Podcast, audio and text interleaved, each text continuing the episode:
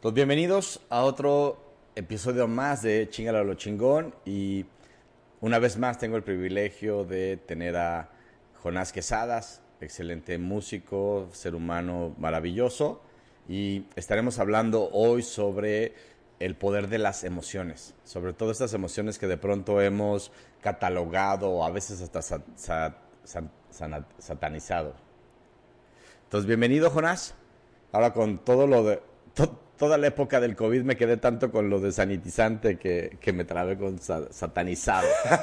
sí, sí, casi lo mismo ahora, ¿no? Este, y, pues, muchísimas gracias por, por recibirme otra vez en tu podcast. Me la pasé también en el episodio pasado y pues este no dudo que vaya a ser igual.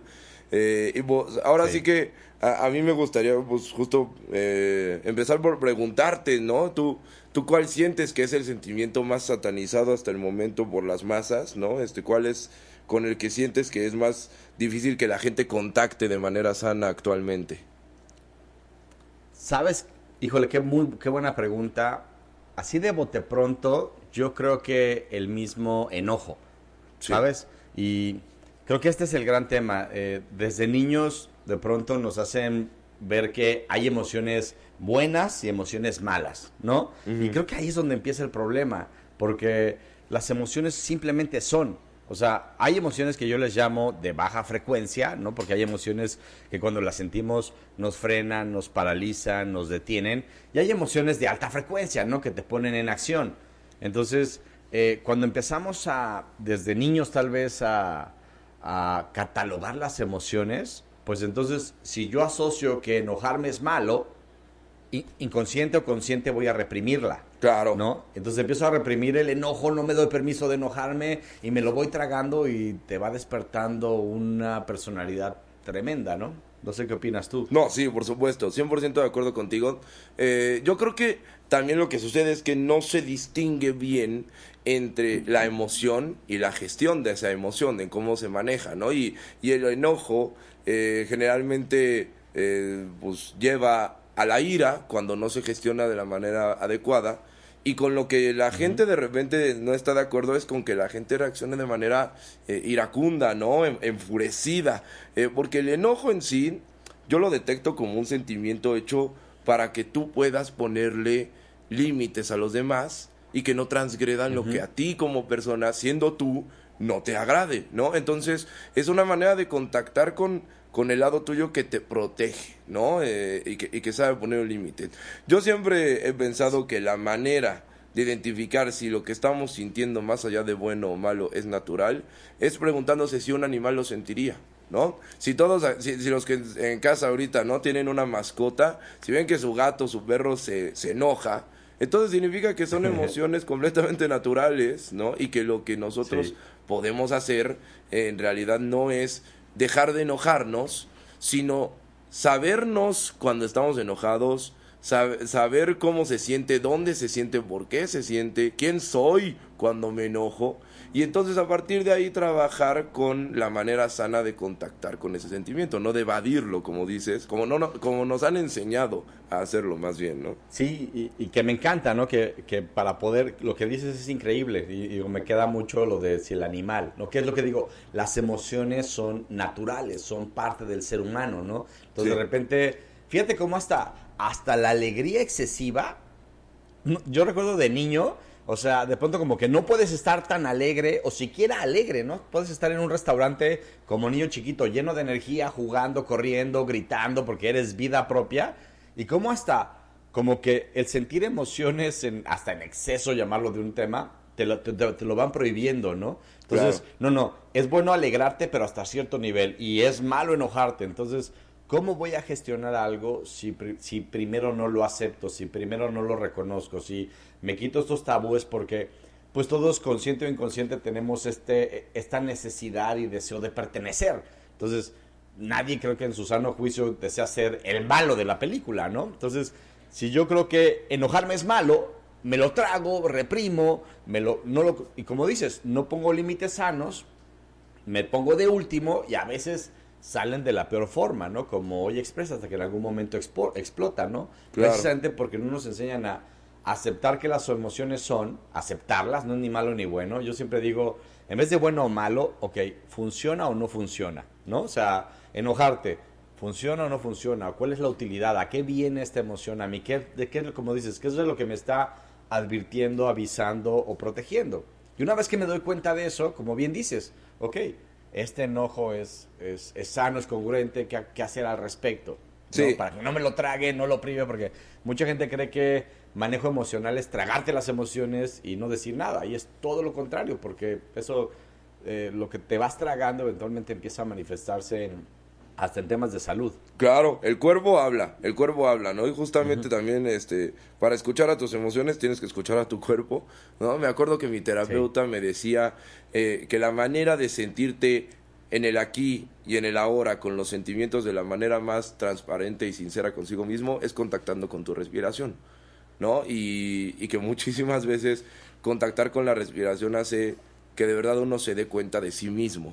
Cuando estamos evadiendo nuestras emociones es como si no nos escucháramos, como si, como si no nos diéramos cuenta de nosotros y entonces, eh, con, esto de la felicidad excesiva que estabas mencionando, me recordaste mucho a, a Odindo Peirón, ¿no? Nuestro respetable Odindo Peirón, que dice que en esta sociedad ya se nos obliga a ser felices, ¿no? Y, y que pues, precisamente cuando estamos con esa ansiedad de decir, tengo que ser feliz, no damos espacio a las otras emociones que también somos nosotros, ¿no?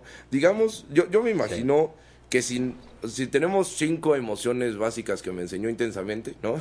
que es el miedo, el enojo, la tristeza, la felicidad y el, desagrado, significaría que un sentimiento es la quinta parte de mí. Si solo soy feliz, estoy siendo solo la quinta parte de lo que verdaderamente soy. Ah, si, lo vemos este, a lo mejor estrictamente de manera matemática y pensando que cada emoción tiene la misma parte, ¿no? Pero a lo que voy con esto es que si solamente contactamos con nuestra felicidad, eso significaría que no estamos conociéndonos verdaderamente, ¿no? Había un proceso que, que, un, que un amigo de mis padres me contó, que consistía en estar en un árbol cuatro días, así, no podías alejarte de más de cinco metros del árbol por cuatro días, ayuno total, ¿no? Este, puedes hacer lo que se te antoje, pero no puedes llevar objetos. Y entonces en esta onda de, de estar ahí en el árbol, yo le, yo le digo, oye, es que como no te vas a volver loco. O sea, comer, beber agua, es una, o sea, esa es una necesidad. No puedes decirme que estás tres, cuatro días sin hacer eso, ¿no? Y me, y me contestó este cuate así como de, yo estoy de acuerdo de que es una necesidad beber agua y, y comer, pero la manera tan excesiva también que hemos utilizado para comer, beber y, miles de cosas que al principio eran necesidades y ahora las utilizamos como métodos para proyectar nuestras carencias, hacen que ese proceso haga que te conozcas con verdadera sed, que te conozcas con verdadera hambre, que conozcas cómo eres cuando no tienes nada más que, el entorno alrededor, ¿no? Cuando no tienes nada más que, que tú mismo. Y entonces él me decía que ese, ese tipo de proceso ayuda muchísimo a que de verdad digas que te conozcas, ¿no? Y entonces yo diría que en el momento en el que nosotros no, no aceptamos que somos gente que se enoja, que somos gente que tiene miedos, que tiene tristezas, pues hace que también eh, no sepamos ni quiénes somos, ¿no? Sí, y, y más si tomamos en cuenta que la función principal del cerebro es sobrevivir. Y entonces el cerebro constantemente está buscando alejarnos del dolor y acercarnos al placer.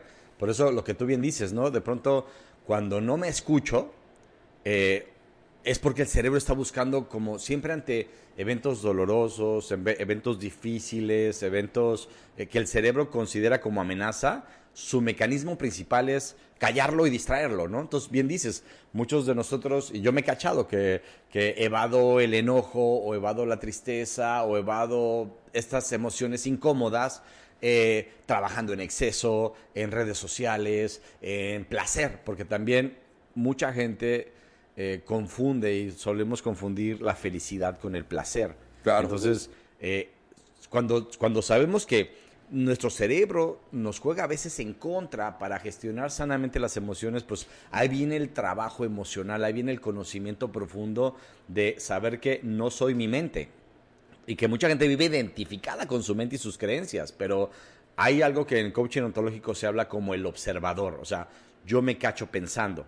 Le digo a, nuestra audiencia, ¿te has cachado en algún momento pensando? Y ahorita dices, me cacharé pensando. Sí, justo, esa vocecita es la parte de la conciencia, ¿no? Entonces, estoy consciente que cuando vengan eventos raros, incómodos, imprevistos, mi cerebro de, inmediato va, a querer eh, evadir. Pues sobre todo si lo catalogo como difícil, duro, incómodo. Y aquí viene algo que trajiste muy valioso, de hacerme consciente, de estar en el presente, que es lo que te ayuda mucho la respiración, estar presente de qué me está sucediendo, por qué me está sucediendo, cuál es la información que me está diciendo, esto que me estoy, como estoy interpretando, esto es una verdad o no lo es, eh, será que mi mente está exagerando o no, cuál es la posibilidad de esto. Entonces, salir más rápido de, de estados emocionales incómodos, pero salir con aprendizaje. No como, yo en algún momento, tú, tú me conociste también que cuando evadí un quiebre emocional, por mucho tiempo lo evadí con fiestas, con amigos, con relaciones superficiales. O sea, yo estar solo una tarde era impensable, era impensable, porque, porque era mucho el dolor. Entonces más bien vivía hacia afuera, buscando placer hasta que un día esa fórmula me llevó a tener 10 kilos de peso, a hacerme adicto al alcohol, al cigarro, y hubo un momento en donde lo que resistes persiste, ¿sabes? Y otro evento en mi vida me, me explotó en las manos y ahí dije, ok, voy a seguir en este camino o ahí fue un alto de empezar a mirar hacia adentro. Claro, eh, eh, y, mira, mirar hacia adentro, como dices, mirar hacia adentro y tomar conciencia o darse cuenta, ¿no? O sea, pueden ser este, frases muy poderosas que van a, lo mismo, ¿no? A abandonar el modo de vida automático, ¿no? Que, que, ese automático es en donde se encuentra el no cacharse pensando, ¿no? Y también yo creo que ahí juega eh, mucho este asunto de la voluntad. Hay un cuate que se llama Yokoi Kenji que yo miro mucho en, redes sociales. Ah, que tiene, que tiene es, maravilloso este cuate, ¿no? Y, tiene una historia donde él iba con mucha prisa, eran como las 2 de la mañana, y en un semáforo se detiene con un señor eh, que, que los dos están esperando que se ponga el semáforo en verde. Y entonces él le dice al señor, ah, no hay cámaras en esta calle.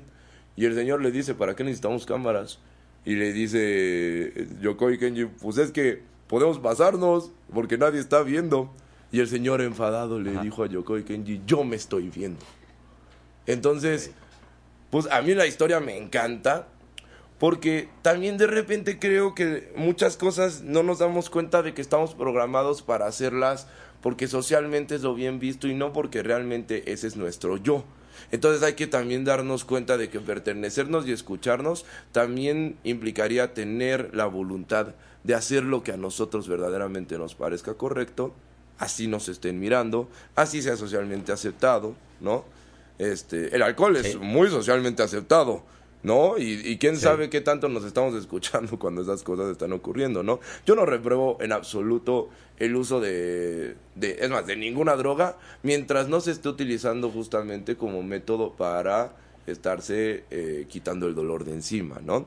además porque, por ejemplo, yo, yo había escuchado de la tristeza, me, pareció una cosa bellísima, la tristeza eh, causa llanto porque el llanto es la manera en la que el cuerpo está pidiéndole ayuda a los de su alrededor.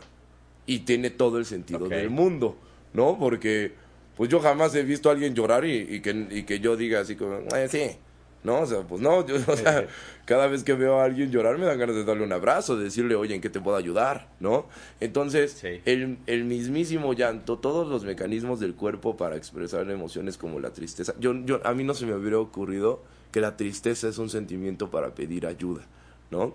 Entonces, bueno, este, a, lo, a lo que voy con esto es que si nosotros comenzamos a reconocer para qué sirve escucharme, es también para que nosotros podamos ser justos con nosotros mismos, ¿no? Y, poner nuestra voluntad también arriba de lo que realmente eh, ocurre eh, en el entorno, porque pues, ahora sí que muchos ya lo han dicho, pero a mí me encanta repetirlo, no existe cosa tal como la justicia. O no sé qué opines tú, ¿no? Este, pero yo creo que una de las cosas que pueden doler mucho, pero que ayudan bastante a sentar una realidad objetiva en la que puedes avanzar ya de una manera más concreta es aceptando que la justicia no es una energía que esté reinando sobre, sobre el mundo, ¿no? Sí, sobre todo porque puede llegar a ser muy subjetivo este tema de la justicia, Pero fíjate, profundizando en el tema que, que, tocaste de qué tal si estas emociones, que más que negativas, pongámosle emociones incómodas o, o de baja frecuencia, no sé, pero fíjate lo que acabas de decir, que si la tristeza me sirve para pedir apoyo, o sea, las ¿qué tal si estas emociones que solemos evadir y que socialmente son tachadas de malas, realmente son las emociones que más nos apoyan a crecer? Las emociones adversas o incómodas o dolorosas realmente para mí han sido un llamado al despertar. Y déjame darte un ejemplo. Hace años eh, yo jugué una final de fútbol americano donde éramos los favoritos, claramente los favoritos y demás. Y cuento corto, perdimos, ¿no? Pero hasta fueron a visitarme, yo vivía en ese momento en Chiapas y fueron a visitarme mis padres, un, primo mío de Monterrey viajó a, Chiapas a ver el juego. Para mí, en, teoría, en ese juego yo me iba a retirar, me iba a retirar campeón, ¿no? Entonces, todo estaba diseñado como para, así, la joya de la corona, ¿no? La cereza del pastel. Y perdimos en tiempo extra, ¿no? Entonces, yo de pronto estaba llorando, llegó mi papá, ¿no? Solamente dolía. Eh, eh, y de pronto el equipo eh, decidió darme a mí el trofeo del subcampeón, ¿no? Me, dieron el trofeo como reconocimiento a, lo que hice en ese año. Y de pronto me entrevistaron en la, televisión de Chiapas, ¿no? Y entonces cuando ya salgo triste, me dice mi primo, mira el regalo en la, en la derrota. O sea, si hubieran ganado, fiesta, todo el mundo felices, todos bla, bla, bla, y, a, celebrar en la peda, ¿no? Pero mira ante esta derrota todos los regalos que empezaste a recibir. Y entonces lo llevo a mi vida y digo, wow, los grandes aprendizajes han venido de los momentos a veces más dolorosos, más tristes, más incómodos. Entonces, los momentos padres, claro que están padres, te ayudan a celebrar, a reconocerte, a crecer bueno, a mejorar o a, gozar más de la vida, pero los, estas emociones de tristeza, coraje, dolor, yo son grandes regalos que tal vez nuestra alma nos está gritando, ¡Ey, crece! Pero si tú lo evades como lo hace la mayoría de la gente, bueno, tal vez va a venir más dolor, más, más, hasta que tal vez, o te mueres así evitando todo, que eso es lo peligroso, que mucha gente se muere así tragándose porque no tuvo el valor de mirar hacia adentro, o este, o lo mueve una crisis más dolorosa. Sí, sí, el momento, el momento de crisis es un momento hecho para aprender, ¿no? Para saber en qué puedo mejorar, ¿no? Y, y, mira, mm, te, quiero preguntar porque me, llama mucho la atención esta historia, ¿no? Este, también yo creo que tu entorno supo muy bien cómo, cómo reaccionar ante el hecho de que pues de que estabas despidiéndote, ¿no? De que dieron todo lo que podían, ¿no? Y de que en realidad, pues ganar iba a ser, digamos que el, el blues, porque lo que tenían que hacer ya lo estaban haciendo, ¿no? Pero es, eso ya lo, hace gente que sabe muchísimo también de haber disfrutado el proceso en el que llegaron hasta donde pudieron, ¿no? Y que no a fuerza se trataba de, de, ganar y de llegar a la meta y de que si no llegué a la meta, ¿para qué estuvo el proceso? ¿No? Entonces, eh, yo, yo de repente te, me dan ganas de preguntarte, ¿cómo haces para poder recuperarte de lo doloroso de no alcanzar la meta en ese momento, pero sí alcanzar a ver que no estás tampoco en donde empezaste, que sí llevaste un recorrido y que vale y que valió la pena el recorrido más allá del resultado, ¿no? Qué bueno que lo traes. Eh, y, es también, de repente nos dicen como que la felicidad es un lugar al que llegar o un algo que alcanzar, ¿no? Entonces, eh, hay un coach que siempre se me olvida su nombre, pero fue un coach colegial que más récords tuvo de campeonatos seguidos. Y, y, esto tiene mucho valor porque un coach colegial no es como que tengo un equipo y esa selección la cuido por años, sino el coach colegial cada año pues, se gradúa a personas y llegan nuevos, ¿no? Entonces, por 10, 11 años tuvo campeonatos seguidos, que era maravilloso. Y cuando estudian la filosofía de este coach de Estados Unidos y sus jugadores dicen, es que el coach nunca nos habló de ganar. Siempre decía, si diste lo mejor de ti, ganaste. Si no diste lo mejor de ti, aunque logramos el juego el campeonato, perdiste. Entonces, ahí viene la magia, ¿no? Que, que, que, yo igual, yo mucho tiempo viví, es que hasta que tenga esa pareja seré feliz, hasta que tenga esa casa seré feliz, hasta, o sea, y andamos persiguiendo, el, o sea, y güey, la felicidad o la alegría o la plenitud está en el viaje. Entonces, como bien dices, sí me duele, lloré de que no gané el campeonato, porque claro que lo quería, pero al final eh, siempre tengo esta frase que aprendí de alguno de mis mentores, algunas veces gano y otras veces aprendo, pero jamás pierdo. Entonces, uso las derrotas. Primero, entiendo que el, fallo y las derrotas y las caídas son ingredientes del éxito. La gente cree que de la noche a la mañana eh, toqué la flauta y ya soy exitoso. Si tú estudias todos los casos de éxito, todos pasaron por reveses, adversidades, críticas y demás, pero que, o sea, tuvieron la fe. Entonces, el fallo que se igual este, se ha satanizado, el fallo es parte de la ecuación. Es como bien decías tú, es como, es como el chilito de los tacos también. Entonces, dejar de quitarle el drama a las cosas y saber que el fallo es parte de, y que, y que la felicidad está en el gozarte el proceso. Y sí, estar enfocado en resultados, pero el resultado no me tiene, el resultado no, no determina quién soy. ¿Me explico? Actúo congruente, di lo mejor, confío en la vida y como bien dijiste, algo fundamental, el entorno. El entorno.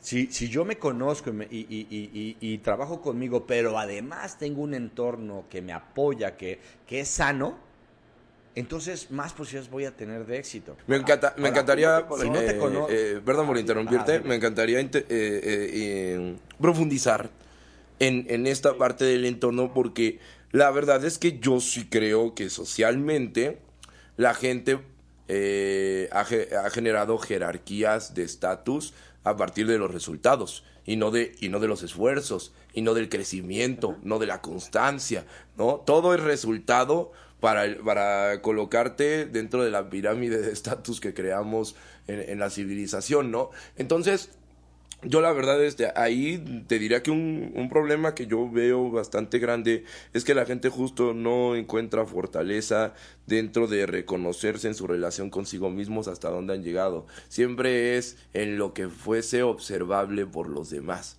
¿no? Y entonces eso se vuelve bastante frustrante para los que tienen un entorno eh, hostil, ¿no? Para los que tienen un entorno que nada más están fijando en, bueno, ¿y, y, qué, y qué tienes entonces para dar al final de cuentas, ¿no? Eh, y que la gente pues al final de repente puede poner su, su valor como ser humano en esas cosas. Entonces, eh, yo creo que algo que hace muchísima falta es hacer que estos procesos tengan que ver con la relación consigo mismo y no con algo que demostrar a los demás, ¿no? Este, e, e, ese, ese asunto a mí me parece además bastante complejo porque pues la verdad ahorita con las redes sociales, pues parece que todo lo tenemos que exponer hacia afuera y no dejamos nada para ser íntimo. En realidad hemos perdido mucha intimidad con nosotros mismos y por lo tanto, lo que no es demostrable para los demás no parece valioso para uno mismo, ¿no? Entonces, eh, trabajar con eso, yo no sé cómo trabajar con ese problema, la verdad, ¿no? Pero, pero me parece uno de los más grandes que ahorita tenemos como generación de seres humanos, ¿no? Sí, Mira, estamos hechos para pertenecer, seguimos siendo mamíferos, estamos hechos para pertenecer y tenemos la necesidad de pertenecer, ser apreciados y ser reconocidos. Sí tenemos esas necesidades, ¿no? Pero bueno, como bien dices, eh, no, no nos fomentan el conocernos y en especial el, el, amarnos y aceptarnos, ¿no? Porque desde que nacemos nos están comparando que si tenemos el de 10, si somos altos, güeritos, ojo claro, porque nos, nos venden la fórmula del éxito, los símbolos del éxito como, como que eso, si tienes la supermansión y la pareja super guapa y el auto deportivo, y, o sea, eso es éxito y felicidad. Y, y te sorprenderás cuánta gente yo he podido entrenar que tiene esos símbolos del éxito, pero no son plenos, no son felices, ¿no? Porque yo, yo viví así, creo que te lo platiqué, ¿no? O sea, viví en la parte laboral a, conseguir todo lo que me dijeron que iba a ser feliz y, y, no había, ¿no? Porque, eh, porque en el fondo, insisto, el mayor crimen que, creo que hace nuestra sociedad es que no nos enseñan a amarnos. Fíjate, muchas veces yo hago un ejercicio cuando estoy en salón y la gente que nos está escuchando, quiero que piensen, por ejemplo, igual tú, Jonas, piensa en una persona de tu vida, alguien, alguien que se te venga a la mente y cuántas cualidades ves en esa persona. Entonces, cuando yo hago este ejercicio y pongo a alguien en el salón, le digo, mira, elige a alguien, aunque no lo conozcas, ¿cuántas cualidades ves en esa persona? me dice, mira, se ve que es alegre, ta, ta, ta, ta, ta, ta, ta, ta, ta, y empiezan a decir 10, 11, 12, y los dejo que sigan, ¿qué más? Y después le digo, ahora, y además en público, así, oye, ¿y qué cualidades ves en ti? Miras de cuenta que les hice la pregunta más íntima e incómoda de su vida. O sea, se empiezan, y hoy te lo digo a ti, por ejemplo, ¿qué cualidades ves en ti? Y de pronto me dicen, te lo juro que a veces me dicen a lo mucho tres, cuatro, y, y ya, y ya. Y yo, ¿cómo? O sea, ¿cómo a esa persona que no conoces le dijiste 10, 15, ¿no? O sea, hablamos muy bien de los demás y tú a ti mismo no te puedes reconocer.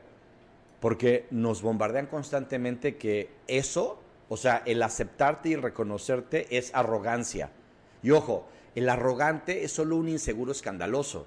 ¿Sí? El que tiene que andar cacaraqueando, miren qué chingón soy, miren qué chingón, o sea, realmente es un inseguro escandaloso.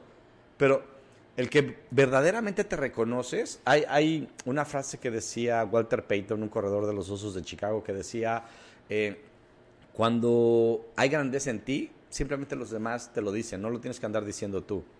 Entonces, cuando tú te amas, te aceptas, te reconoces, dejas de necesitar que los demás te aprueben. Y ojo, necesitar es como que eso me define. Ah, me refiero a necesitar a que es que sin eso no soy feliz. No, porque no importa cuántas veces, tal vez te... Mira, tuve una clienta que acaba de recibir un premio en Estados Unidos, un premio, pero ella no se la cree. Porque si tú no te reconoces y si tú no te valoras, así estés rodeado de trofeos y de símbolos de éxito, sigues atrapado en el mundo de no ser suficiente.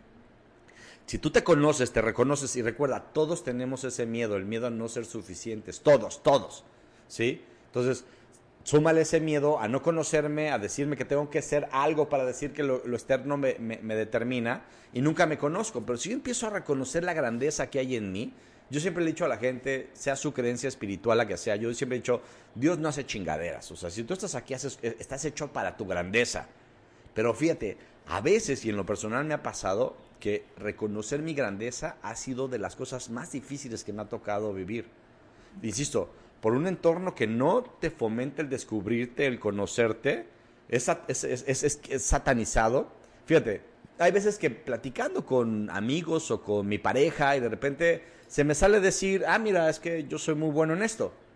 Pero platicando normal, o sea, como un amigo. Es como si tú me dices, oye, Iris, acabo de hacer una canción que me quedó increíble yo diría, a ver, a ver, muestra, ay, qué presumido, ay, que no sé qué, o sea, cada que me empecé a cachar que cuando yo decía algo bien de mí, con mis seres queridos y sin ninguna intención de presumir, me decían, ay, qué presumido, ay, qué farol, ay, qué... dije, wow, qué interesante. ¿Y sabes cómo contesto? Contesto como broma, porque antes me callaba y sí, mejor, mejor no hablo bien de mí, mejor no digo que eh, tu humilde casa, este, pues hay más o menos le echo ganitas, o sea, cuando no reconoces tu grandeza eres un fraude, ¿no? Pero bueno, como yo aprendí a responder cuando me dicen, ay, qué presumido, les digo de broma, es que mi mamá me dijo que no era bueno decir mentiras. Pero parece triste.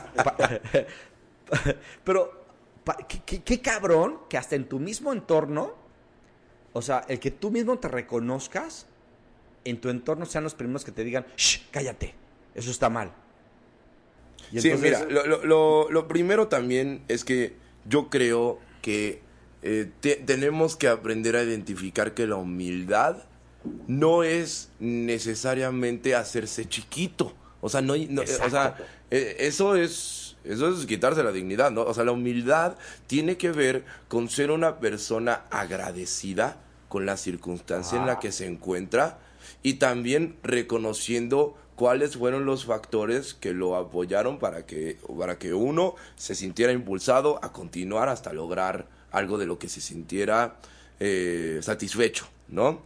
Entonces, claro.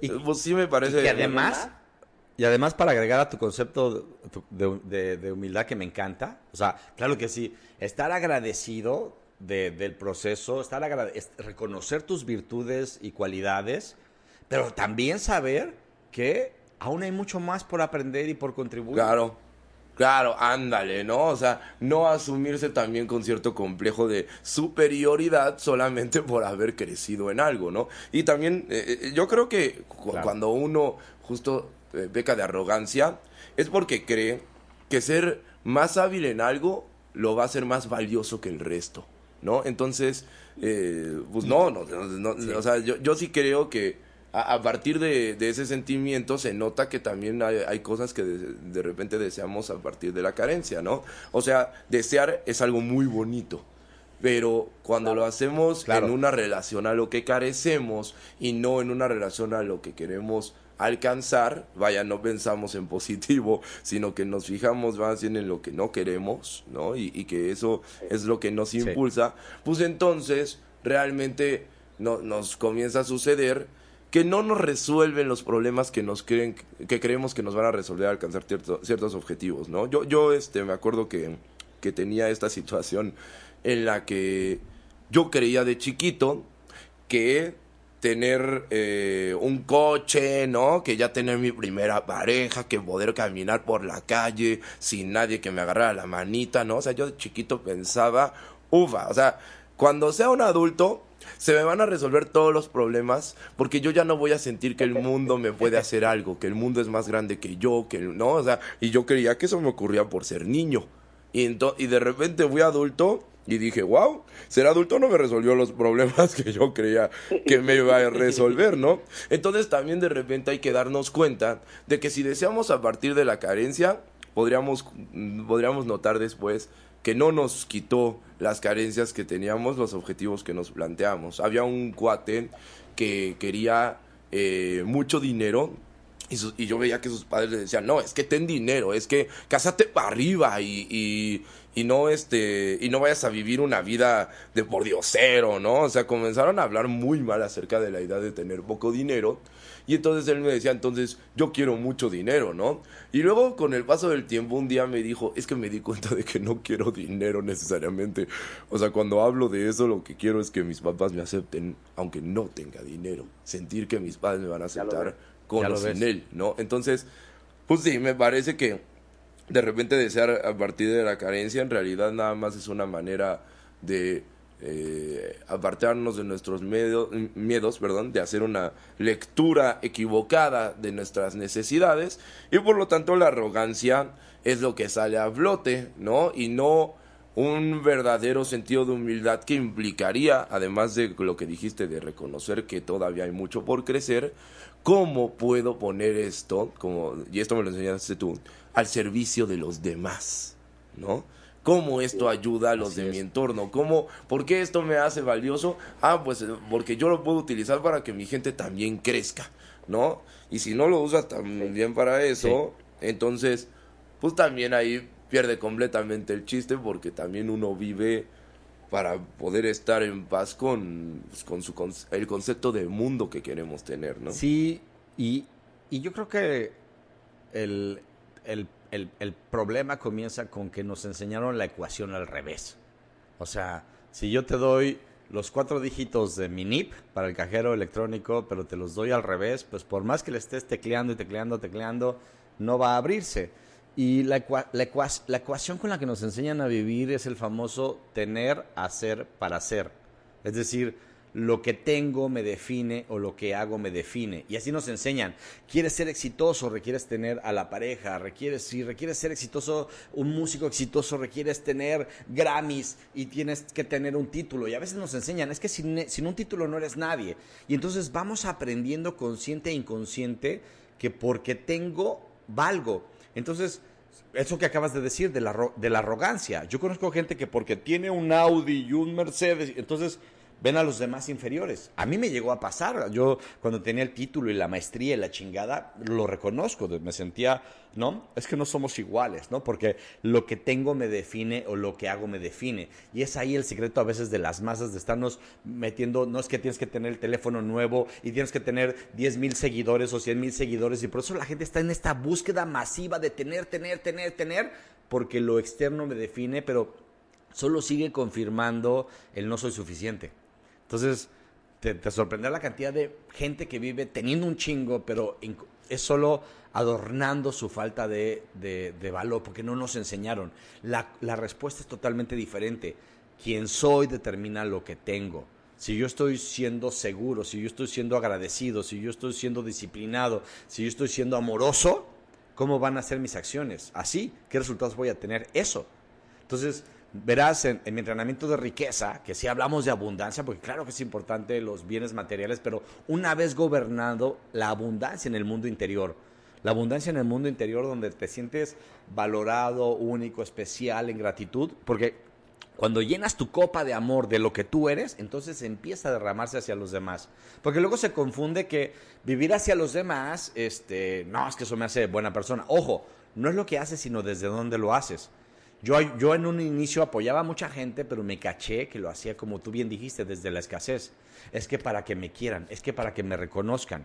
Sí, hay gente que va y ayuda a los demás, pero es que o se deja de último para complacer a los demás. Es que vivo para los demás. Pero ojo, la abundancia. Sí, no, es- se, se trataría en todo caso de, de, de lo que pones al servicio de los demás es para contribuir al mundo que quieres ver a tu alrededor. Exacto, y eso sucede desde la plenitud, eso sucede desde la abundancia, y eso comienza desde el ser. Cuando tú entiendes que tengas millonarios o tengas tu cuenta en cero, tú eres abundante y desde ahí empezar a tomar acciones congruentes. Pero entonces ya no necesito tu opinión, ya no necesito un coche del año, o sea, lo externo no me define. Claro.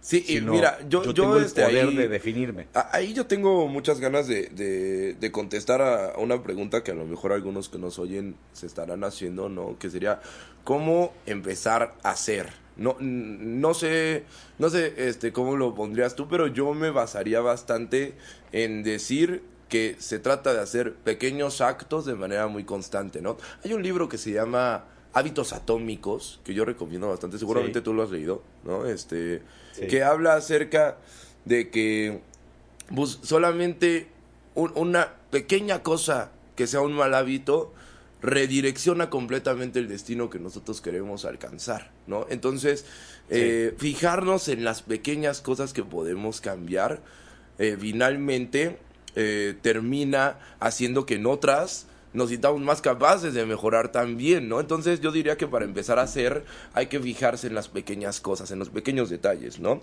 Yo te quiero compartir que, que hace ya un, un largo tiempo yo decidí dejar la pornografía, ¿no? Y, y de repente dije, uta, o sea... ¿Hiciste, ¿Hiciste películas o qué? Esa parte de ti no la sabía. Ándale, dejé de, dejé de hacerlas, no de consumirlas, ¿no? No, sí, fíjate, este, yo, yo dije, qué, qué loco, porque pues, cuando apenas eh, en ese tiempo me enteré de lo dañina que era en muchos sentidos, ¿no? Este, de repente dije, no, pues, no, pues quiero, quiero dejarla, ¿no? Y una vez que, que eso empieza, de repente digo, órale, pues qué chido, ¿no? O sea, me, me supe con una voluntad, ¿no? Y entonces de repente dije, vámonos, pues, el café me está causando ansiedad y que lo dejo, ¿no? Y el, este, y el alcohol como que siento que ya me está dañando, este, el uso excesivo, ¿no? Y entonces ahora modero muchísimo mis copas e incluso hasta, de hecho, noto que la fiesta era la excusa para tomar. Entonces también le, le bajo a la fiesta y solo, y ahora cuando voy, la disfruto verdaderamente. Hasta el punto de que un día que me tocó estar enfermo, fui a una fiesta, no podía tomar porque estaba enfermo y me la pasé increíble, pero me di cuenta de que no era por el entorno del alcohol, sino porque esa fiesta era una llena de amigos muy queridos y de un entorno maravilloso, ¿no? Entonces, de repente yo creo que eh, un pequeño paso hacia adelante hace que uno pueda observar de qué es capaz si lo hace en pequeñas magnitudes y e irlo creciendo poco a poco hace que la dirección eh, se vea como algo más viable. ¿no? Nuestros destinos, lo, lo, que nosotros nos ponemos como meta, que resulten como algo más accesible y no que se vea como, como si yo ahorita dijera que quiero tocar en el Foro Sol, pues si me voy directo a eso, pues claro que suena imposible. Pero si nos vamos día con día, ah, tú tenías eso en un episodio aquí del podcast, el 5x5, me acuerdo. ¿no? Sí. Cosas pequeñas, pequeñas que yo haga en mi día a día, ¿no? Ajá, exactamente, que me parece maravilloso, güey. O sea, neta, increíble manera de pensar para también entender que los objetivos a largo plazo, o sea, que nuestros objetivos grandes son a largo plazo porque necesitamos crecer poco a poco y saber que si ya somos eso y estamos haciéndolo de manera constante, no tiene por qué ser algo difícil de hacer en el día a día. Es algo difícil de seguir haciendo, ser constante es complejo, pero es la manera de hacerlo, ¿no? Si no, es una manera, además de autosabotearse, el ponerse un objetivo bastante grande a corto plazo. Y entonces uno se siente bastante amenazado desde el principio, ¿no? Entonces, entonces a mí me parece autosabotaje ponerse objetivos demasiado grandes en poco tiempo si no sabemos ni siquiera cómo le vamos a hacer, ¿no?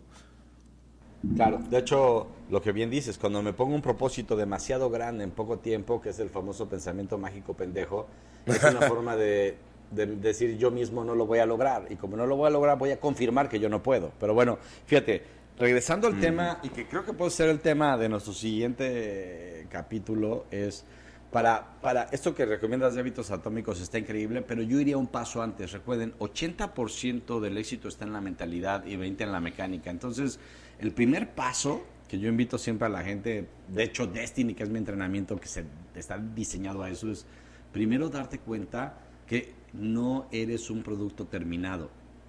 O sea, la, eh, fuerza más poderosa de nuestra mente es actuar acorde a su identidad, a quien cree que es, aferrarme a la persona a la que yo soy. Yo recuerdo que en el pasado novias me decían, es que porque eres así, es que porque no escuchas más, es que porque eres tan explosivo. Yo decía, es que así soy, es que así me hizo Dios. Entonces, el gran pedo en el ser humano es o sea, porque estamos tan identificados con este personaje y personaje es un exacto, es una personalidad, viene de personaje. Lo que me define me limita. Entonces, primero hay un gran libro también que recomiendo que se llama Deja de ser tú. Yo le pregunto a la gente, ¿quién realmente eres? No es que yo soy Jonás, yo soy Iris, no, tienes un nombre. Pero cuando la gente se da cuenta que, o sea, somos capacidades o posibilidades, somos posibilidades infinitas. Entonces, el gran el primer gran reto es primero darte cuenta que no eres un producto terminado, que tu historia te ha formado quien tú eres hoy y empezar a desaprender. Como yo le digo a la gente, ¿quién requieres dejar de ser para que tu vida se mueva? ¿Y en quién requieres convertirte? Cuando yo me hago consciente de eso, entonces ahora sí viene lo de ahora me voy a construir, lo que hablamos de los hábitos como tú. Ok, yo, yo voy a empezar a ser un deportista y voy a pensar como un deportista. Entonces, ¿cómo vive un deportista? Entonces, ahora sí genero acciones congruentes. Y acciones congruentes van a crear una nueva asociación en mi cerebro donde el deportista va a empezar a suceder. ¿Sí? Por eso la gente hace dietas y regresa. ¿Por qué? Porque nunca hizo una transformación en su identidad como un hombre o una mujer sana. Yo les digo a veces de broma que son gorditos en pausa. Pero el viaje profundo es identificar tu identidad. Y tu identidad, tu ser, va a crear tu tener. ¿Me explico? Sí, sí, sí, 100%. Ahora, también yo creo que, pues, eh, para saber eh, también qué significa ser, en este ejemplo, un deportista, pues hay que preguntarle a, los deportistas que admiramos, ¿no? O sea, ¿alguien viste de tu entorno que te inspiró seguramente si tienes la meta de ser un artista, un deportista, etcétera, ¿no? En este ejemplo, este, que, le preguntes a alguien de tu entorno, oye, eh, ¿cómo hiciste para ser deportista? ¿Cómo empezaste, no? Este, eh, y, pedirle consejo al que, a los que saben del tema, yo creo que pueden ser un muy buen primer paso, no solamente para orientarse, sino para acercarse al entorno que te va a fomentar serlo.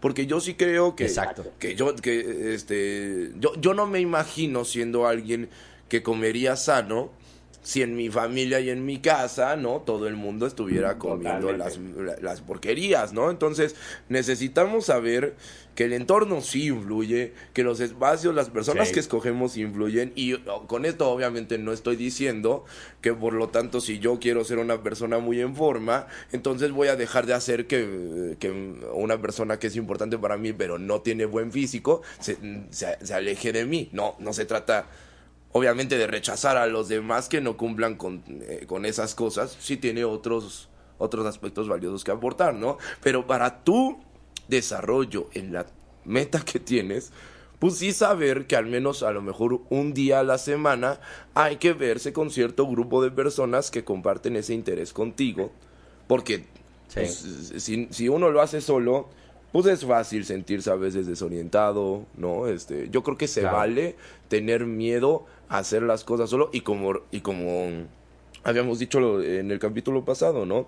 Hay que recordar que no podemos solos y a partir de reconocer eso, pues vamos también a poder este crecer y ahí sí, ahí sí, cuando veamos a alguien de un de un que quiere cambiar su físico, aunque no tenga el mejor, pero vemos la disposición, ahí nosotros además jalamos al siguiente a los mejores hábitos, ¿no?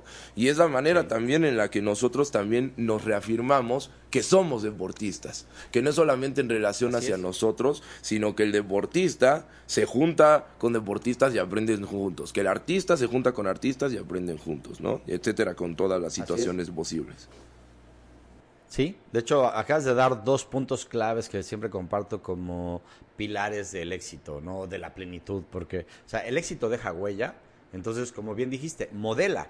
Yo siempre digo a la gente, yo, yo, a ver, ama a tu familia, pero elige a tu tribu, ¿sí? Ama a tu familia, ama a tus amigos, y como bien dices, no porque está gordito ya no lo pelo, no, ámalos, pero elige de quién, quién va a ser tu tribu para apoyarte en tu proyecto de vida. Entonces, yo amo a mi familia, pero sí elijo, sí, o sea, eso, porque modelar, el éxito deja huella. Entonces, yo siempre digo a la gente, escucha a una persona que tenga dos cualidades, que sea feliz y que tenga los resultados de los que habla. Sobre todo en esta era que todo el mundo habla del éxito, la chingada, entonces, o sea, yo sigo a una persona si lo veo feliz y si tiene los resultados de los que habla. Ahí sí me callo porque él tiene un camino ¿sí? Y, y, entonces modelar es una herramienta porque si no vamos a prueba y error puede ser muy lento y muy tardado. ¿Cómo aprendiste tú a tocar? Imagínate tú aprendiste a tocar guitarra y todos los instrumentos. Imagínate que lo hubieras hecho tú solito por lógica. Puta, hubiera estado bien cabrón. Tuviste maestros que te fueron adelantando. Eso es lo mismo en la vida, ¿no? Entonces, modelar y segundo, proximidad.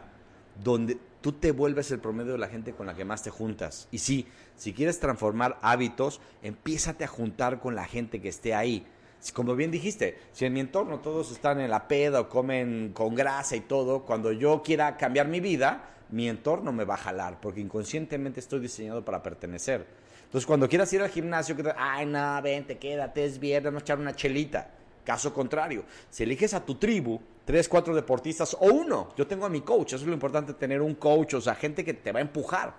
Entonces, contratas a tu coach o tus amigos deportistas y tú le dices, es como tú me dices, este, Jonás, oye, Iris, quiero hacer ejercicio. Bueno, ni un día, ¿eh? Vamos a ir los cinco días tú y yo juntos y además, fíjate, te recomiendo ciertos complementos, cierta rutina, o sea, te apoyo. Y cuando quieras medio tener flojera de ir, yo te voy a empujar a que vayas. Entonces, ahí es cuando hacemos sinergia. Y ahí es donde, por eso la decisión tal vez más importante es con quién te juntas. Si alguien en tu entorno, llámese familia, pareja, amigos, no te está apoyando a crecer, hay una red flag. Entonces no es que no los ámalos, acéptalos, están en su historia, pero sí, ojo a quién escuchas. Y justo también por eso yo diría que los sentimientos negativos también es necesario escucharlos para saber de qué entornos queremos salirnos, ¿no? O sea, porque la verdad yo sí creo que, eh, mira, tú y yo somos familia, ¿no? Pero creo que siempre nos ha pesado más la química, el contacto con el otro, ¿no? Eh, la, buena energía que hay en nuestras conversaciones. Eh, ha pesado siempre mucho más eso que la sangre, en realidad, ¿no? ¿Y por qué estoy mencionando esto? Porque mucha gente seguramente con su familia a lo mejor luego no se llevan bien o tienen hábitos que uno quiere dejar, pero uno no se sale de ahí porque dice, pero es que yo amo a mi familia, ¿no? O no, porque yo con mi familia soy muy feliz y entonces no se deja contactar con las emociones negativas, que ahí le estarían dando un muy fuerte aviso, ¿no? Una alerta de decir, no es que los dejes de amar, o, o, de repente así como, o, acepta que no eres feliz con tu familia en esto, porque si no aceptas primero esa circunstancia no vas a poder cambiarla. Y por lo tanto, también te vas a privar tú solito de llegar a los resultados que tú quieres ver en tu propia vida en el nombre de no haber reconocido que tienes problemas con tu entorno, que sería algo completamente normal, comprensible y que no conozco a nadie, güey, que no haya tenido alguna vez un problema con su entorno y que haya tenido que salirse a veces de ciertos espacios, ¿no? Y que creo que también ahí, pues evidentemente el contacto con las emociones negativas va a tener que implicar valentía, una, una valentía este, y voluntad eh, impresionante que nadie te va a poder dar más que, más que tú mismo en eso y aceptar que, pues, que, la, que, que aunque el juego, yo digo esto, que el juego sea sencillo, porque yo creo que las reglas de la vida en realidad son muy sencillas. Las reglas son, haz lo que quieras y luego vive con las consecuencias de eso. ¿No? Entonces, eh, que el juego sea, eh, tengas reglas muy sencillas no significa que el juego vaya a estar fácil.